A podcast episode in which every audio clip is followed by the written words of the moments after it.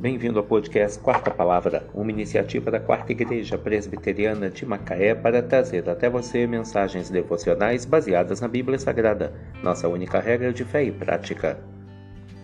Nesta terça-feira, 30 de janeiro de 2024, veiculamos da sexta temporada o episódio número 30, quando abordamos o tema Inveja.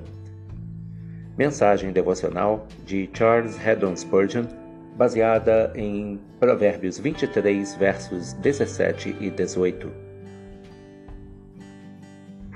Não tenha o teu coração inveja dos pecadores, antes, no temor do Senhor perseverarás todo o dia, porque deveras haverá bom fruto, não será frustrada a tua esperança. Quando vemos os ímpios prosperarem, sentimos-nos propensos a invejá-los quando ouvimos o barulho de suas alegrias e nosso espírito se encontra sobrecarregado, quase chegamos a nutrir o pensamento de que eles estão na melhor das situações. Essa é uma atitude pecaminosa e insensata. Se os conhecermos melhor e, em especial, se lembrarmos qual será o fim deles, sentiremos compaixão.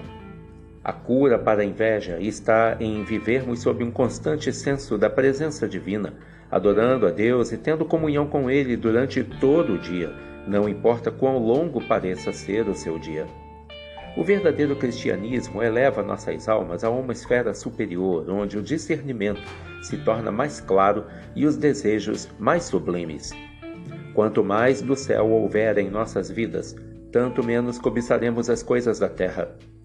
O temor do Senhor aniquila a inveja dos homens. O golpe fatal da inveja consiste em uma meditação calma sobre o futuro. As riquezas e a glória dos homens ímpios constituem um espetáculo inútil. A aparência pomposa brilha apenas por um momento e em seguida desaparece. Para que servirá a prosperidade dos ímpios quando estiverem no juízo final? Mas, no que se refere ao crente, em seu fim ele desfrutará bênçãos e paz e ninguém roubará a sua alegria. Portanto, ele deve vencer a inveja e encher-se de contentamento.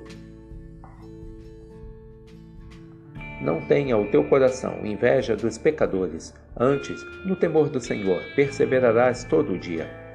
Porque deveras haverá bom futuro, não será frustrada a tua esperança. Provérbios 23, 17 e 18. Que Deus te abençoe.